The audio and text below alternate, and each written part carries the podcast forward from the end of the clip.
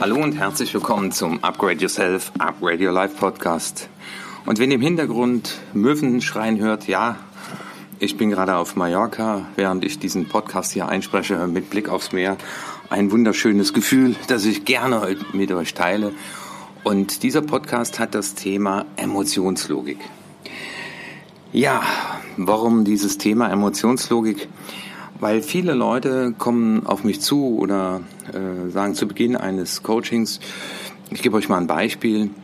Ja, Herr Witsch hier, ich äh, nehme mir so oft vor, mich mal entspannt auf mein Sofa zu setzen sonntags und einfach mal ruhig und entspannt nichts zu tun. Aber irgendwie bekomme ich das nie hin. Das ist doch nicht logisch, weil ich habe es doch verstanden. Äh, ich, ich, ich weiß es gar nicht. Ich bin so, ja, verzweifelt teilweise schon.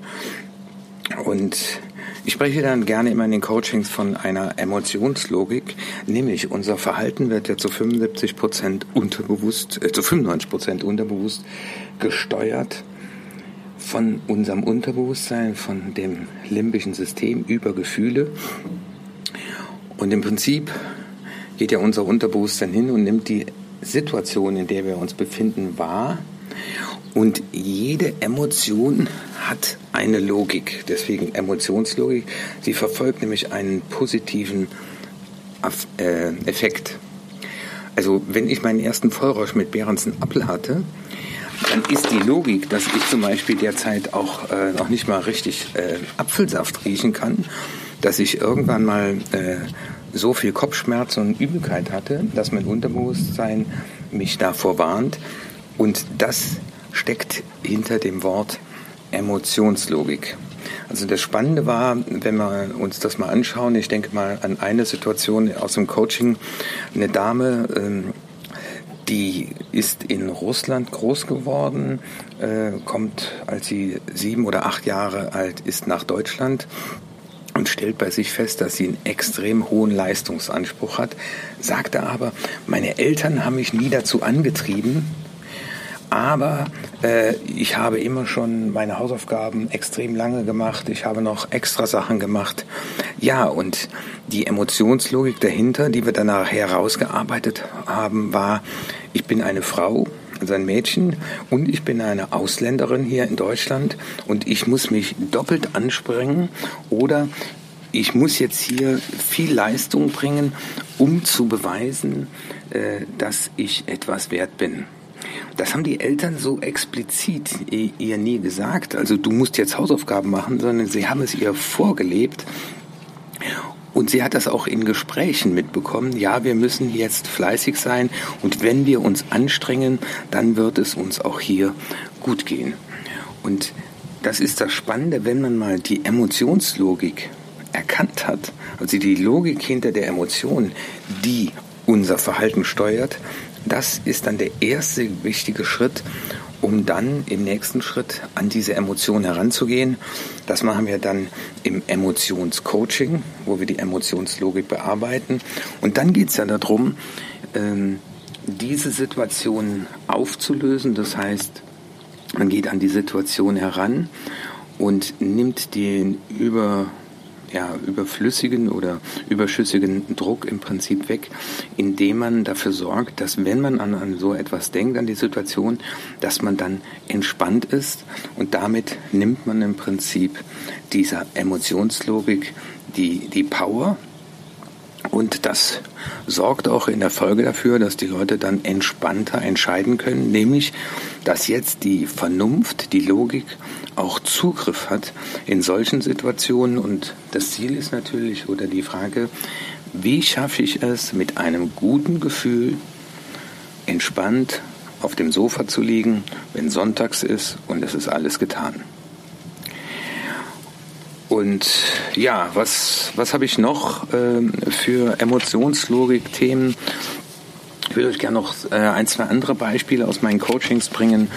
Da war zum Beispiel mal ein junger Mann, der sagte, Herr Vici, es gibt so Dinge, äh, wenn ich weiß, ich muss in zwei Monaten etwas abliefern oder ich habe noch bis dahin Zeit, dann schiebe ich die Sachen meistens vor mir her bis auf die letzte Minute, obwohl ich jetzt schon, jetzt schon, wenn ich das erfahren habe, eigentlich mich schon damit beschäftigen könnte, weil ich wüsste, in zwei, drei Tagen habe ich die Sache erledigt. Und die Emotionslogik, die spannenderweise dahinter stand, war, dass er ein sehr talentierter, intelligenter Mensch ist, der in der Schule sehr, sehr gut durchgekommen ist. Also er sagte, äh, Hausaufgaben hat er selten gemacht und meistens hat es auch gereicht, wenn er ein, maximal zwei Tage vor der Arbeit sich den Stoff reingezogen hat. Und das hat sich natürlich äh, manifestiert. Das heißt, das ist ein Glaubenssatz, eine Überzeugung, ähm, der dahinter steht. Also hinter der Emotionslogik stehen dann immer Überzeugungen, die unser Überleben sichern. Die eine Überzeugung sicherlich, du bist ein schlaues Kerlchen. Äh, du schaffst auch in kurzer Zeit das zu erledigen, was andere äh, oder wofür andere länger brauchen. Und insofern war natürlich nachvollziehbar, dass er dann nicht die Sachen vor sich hergeschoben hat, sondern sein Unterbewusstsein ihm äh, zugerufen hat, ja, du äh, bist ein schlaues Kerlchen, ja, und deswegen brauchst du gar nicht so früh anzufangen. Und wir sehen sehr oft, diese Emotionslogik äh, hat oft was auch mit der Schulzeit zu tun, also mit unserer frühen Prägung. Und ähm, das ist natürlich spannend, das äh, für einen selbst herauszufinden. Und während du jetzt hier zuhörst, kannst du ja auch mal überlegen, äh, in welchem Bereich du Dinge tust, wo du sagst, vernünftig ist das ja nicht, aber ich verstehe es irgendwie nicht, warum ich das tue.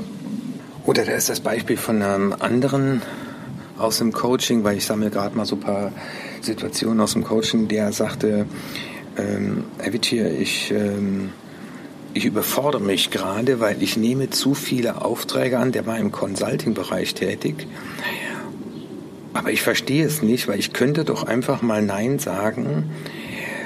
Und da kam nachher in der Logik, ne, Emotionslogik heraus, dass er letztendlich immer nur Zuspruch erhalten hat, wenn er Leistung gebracht hat und dass er nur für Leistung auch Anerkennung und Liebe und Rückmeldung erfahren hat. Und insofern ist die Logik dahinter, wenn ich keine Leistung bringe, dann bin ich nicht mehr liebenswert und okay, und insofern kennt das Unterbewusstsein keine Möglichkeit, dann einfach mal Nein zu sagen. Und deswegen sagt er dann immer Ja, weil er will geliebt werden. Und es gibt noch viele, viele andere Beispiele, äh, wo Menschen im Prinzip äh, erzählen, dass sie Dinge tun, die sie nicht tun wollen und das irgendwie nicht verstehen und sagen immer, das ist doch eigentlich gar nicht logisch. Ja, oder äh, was sehr, auch sehr oft genannt wird, äh, ist im Prinzip das Thema der Perfektion. Ähm, das heißt, die Angst, einen Fehler zu machen, sorgt dann oft dafür, dass Leute drei oder viermal eine E-Mail durchlesen, bevor sie sie wegschicken. Oder aber äh, ja, in, in Bereichen, dann überperformen, was die, äh, die, die, Perfektion angeht, äh, wo einfach viel zu viel Zeit bei drauf geht. Und dann, wenn die Last größer wird, also wenn die Aufgabenlast größer wird, sie das einfach nicht mehr schaffen äh, und sich dann, dann fragen, Mensch, ich könnte ja auch die E-Mail jetzt einmal durchlesen, aber warum lese ich sie denn viermal durch? Und deswegen war es mir mal wichtig, jetzt mal so ein paar Erfahrungen aus dem Coaching euch äh, mitzugeben und dann mal selbst an Situationen zu denken, wo ihr sagt, das, was ich da tue, ist doch nicht Logik, logisch, aber mal darüber nachzudenken, gibt es eine Emotionslogik, die dahinter steht und die mir eine Erklärung dafür bietet, warum ich das dann so tue das heißt, warum sage ich nicht öfter Nein? Und dahinter steht oft auch so, ein liebes Kind gehorcht geschwind, also auch so Botschaften aus der Kindheit. Und wenn ich ja weiß, ich soll immer anderer Leutens äh, Erwartungen erfüllen, nur dann bin ich liebenswert und achtenswert,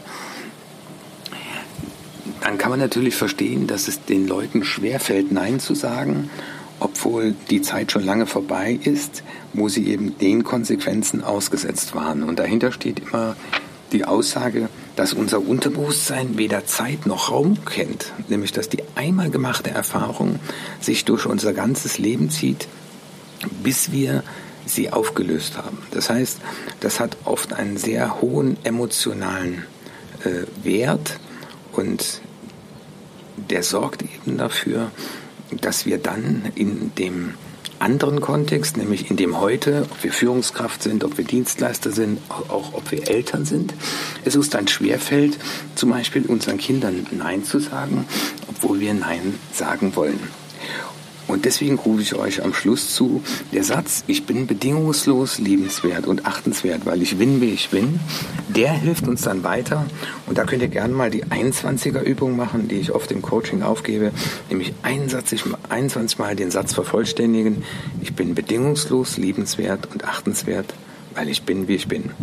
Ich wünsche euch noch eine schöne Zeit. Ich werde hier auf Mallorca die Zeit auf jeden Fall noch genießen und freue mich dann nächsten Mittwoch wieder aus Deutschland zu senden. Tschüss, euer Martin.